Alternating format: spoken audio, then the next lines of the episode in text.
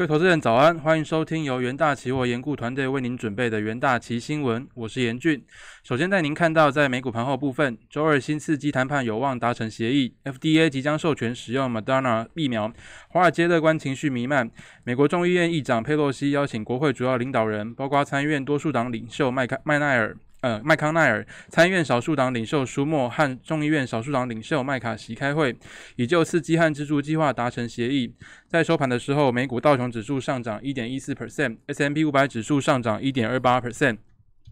纳斯达克指数上涨一点二 percent，费城半导体指数上涨一点四一 percent。另一方面，全球新冠肺炎疫情持续延烧。截稿前，据美国约翰霍普金斯大学及时统计，全球确诊数已飙破七千三百二十一万例，死亡数突破一百六十二万例。美国累计确诊超过一千六百五十九万例，累计死亡数超过三十点二万。此外，新冠肺炎病毒变种在英国迅速的传播。再来看到焦点个股消息，中国科技巨头百度正在考虑生产自己的电动汽车，并已经与浙江吉利、广汽汽车等汽车制造商洽谈。百度暴涨十三点八三 percent 至每股一百八十五点五美元。苹果五 G 版本 iPhone 十二系列热销，该公司计划在二零二一上半年的产量提升百分之三十至九千六百万只，激励其股价大涨逾五 percent 至每股一百二十七点八八美元，创九月三日以来新高。另外，美国食品药物管理局表示，莫德纳疫苗高效，预料该公司最快十八日将取得紧急授权。值得一提的是，FDA 官员建议在辉瑞与莫德纳疫苗注射指南加注贝尔氏麻痹，但目前可用讯息不足以确定该疾病与疫苗的呃与疫苗的因果关系。莫德纳下跌五点六零六 percent，辉瑞下跌一点二八 percent。再看到台股 ADR 的部分，联电 ADR 下跌三点四一 percent，台积电 ADR 上涨一点四八 percent，日月光 ADR 下跌一点四四 percent，中华电信 ADR 上涨零点七六 percent。而在纽约会市部分，投资人期待美国将推出新一新一轮的刺激谈判，并观望美国联准会即将登场的今年最后一场决策会议。美元指数周二续跌，英镑对美元晋升一 percent，距离十二月三十一号脱欧过渡期结束不到三周。BBC 编辑在推特呃推特透露，英欧贸易谈判正朝脱欧派满意的协议迈进。另外，美国国会的刺激谈判露出曙光，加上美国开始接种疫苗，使市场风险未纳扩大，因而抛售呃避险货币，美元指数来到九十点四六。再看到其他货币对方面，呃，欧元对美国汇率报一欧元兑换一点二一五七美元，英镑对美元汇率报一英镑兑换一点三四六二美元，澳币对美元汇率报一澳币兑换零点七五五八美元，美元对日元汇率报一美元兑换一点呃一百零三点六二日元。再看到能源盘后部分，周二原油期货价格创下逾九个月以来的最高收盘价，是因为投资人乐见新冠肺炎呃疫苗问世，以及华府朝通过另一轮疫情纾困方案的方向前进。因此，即使 OPEC 周一下修二零二零年和二零二一年的石油需求预期，周二原油期货人价呃原油价格仍旧仍旧上涨。国际能源署周二警告，本季全球一些较富裕国家的经济复苏退步。呃，使得其月报下周二零二一年需求复苏预期每日十七万桶，使其降至每日五百七十万桶。在收盘价的部分，一月交割的 WTI 原油期货价格上涨约一点三 percent，收在每桶四十七点六二美元。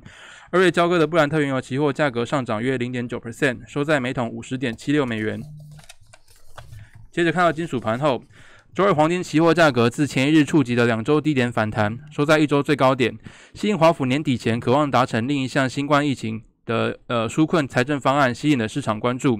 许多经济学家认为，若要支撑被病毒重创的经济，进一步推出财政纾困方案是至关重要的。而 Fed 的购债计划将带来更高的财政赤字，这将支撑黄金价格上升，也意味着美元贬值。所以看到收盘价的部分，二月交割的黄金期货价格上涨一点三 percent，收在每盎司一千八百五十五点三美元。三月交割的白银期货下价格上涨二点五 percent，收每盎司二十四点六四四美元。三月交割的铜期货价格上涨零点五 percent，收在每磅三点五四四五美元。再来看到国际新闻的部分，美国银行最新调查显示，华尔街出现过度繁荣的迹象。本月接受调查的基金经理人现金水位下降至四 percent，是二零一三年五月以来首见。市场对通膨和财政政策进度缓慢的担忧正在增加，已触发美元的卖出讯号。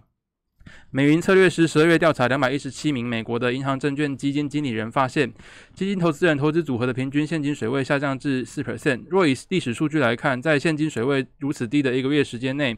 标普五百指数的报酬率大概是负三点二 percent。美元表示，受到疫苗利多消息带动，各基金经理正在购买疫情受灾股，以期望疫苗有助于在二零二一年逐渐复苏。这些基金经理人也不断抢购消费性类股、大宗商品和新兴市场。再来看到另一则国际新闻，周二欧盟委员会提出两项新法规草案，有意透过巨额罚款要求撤资和分拆的方式，对应对科技巨头过度扩张的问题。欧盟公布数位市场法和数位服务法。两项草案严格禁止脸书、Google 和苹果、TikTok 等科技巨头的垄断行为。数位市场法要求终止企业自身利益为优先的行为，将禁用科技巨头透过用户数据进行市场竞争，或利用企业优势偏袒自家服务，还必须收报规模较小的收购计划。最后，在经济的经济日报头版的部分，台积电澄清没有被砍单。台积电董事长刘德英昨天表示。目前看，二零二一上半年市况会比呃以往季节的因素起伏好很多，因为台积电内部并没有看到外传客户砍单与重复下单的状况。至于二零二一上半年半导体的市场库存修正或不确定因素，大家也不必担心，台积电会积极的处理。近期有外资与半导体业界开始忧心晶圆代工市场出现重复下单的疑虑。那刘德英昨天也是强调，呃，在出席竹科四十周年国际论坛之后，受访也打脸外资报告。他强调说，手机那个智慧手机、高速运算、资料中心、物联网以及汽车产业的全新革命，都将持续加速半导体的应用需求。那另外，重复下单定义完全看正常存货而定。目前产业正在改变，因为地缘政治啊、贸易制裁等等的关系，很多厂商对所谓的正常存货定义有新的层次。现在不能用过去的看法来看，所以较高的库存是新供应链的正常现象。那么以上就是今天的重点新闻内容，谢谢各位收听，我们明天的元大奇新闻再见，拜拜。